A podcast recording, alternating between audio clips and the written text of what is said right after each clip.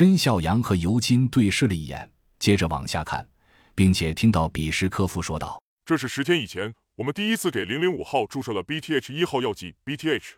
我们的意思是 Back to Human。我们希望他们能逆向感染，虽然可能性很低。”几名观众点了点头，继续看着屏幕。屏幕一黑一亮，又是这俩人再次给丧尸注射了药剂，分量似乎小了些，颜色却更深。比什科夫道。第一针是适应针，这一针是加强针，药效更强。画面里，丧尸很安静地接受着注射，眼神依旧空洞。接着，第三次、第四次、第五次注射都波澜不惊，众人继续安静地看着。他们总觉得之后应该有什么神奇的事情要发生。果然，到了第九天，也就是昨天的注射实验。情况发生了改变。被称作“零零五号”的丧尸，在注射了低剂量、高浓度药剂之后，突然睁大了眼睛，眼神里透出了愤怒的光芒似的眼神。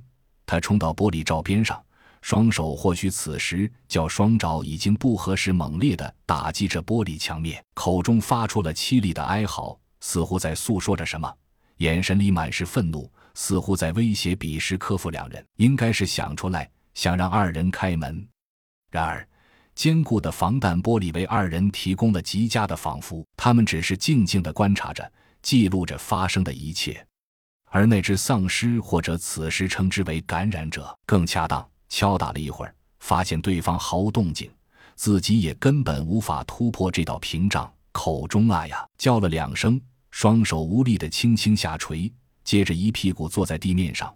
把脸庞深深埋进膝盖里，呜呜呜地抽动起来。他的似乎在哭，换句话说，这药剂似乎真的发生了效果。他似乎真的恢复了一些人类的神智。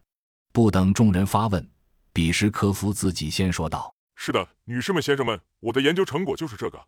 虽然还不能说是成功了，但至少我们已经看到了治疗或者说逆向感染的路。至于治疗之后他们会成为什么，会不会还有感染性，目前还没有结论。”科学家的客观态度令人敬佩，但这已足够令人震惊。曾几何时，相信所有人的心中都曾想过，或者说幻想过，要是有一种药能够治疗这些感染者，把亲人们、朋友们救回来，那该多好！可惜，无数人在等待中死去，也有无数人在等待中绝望。直到今天，人们似乎看到了丧尸被治愈的可能。这种被称为 BTH 的神奇的药剂。真的能完成人们的梦想吗？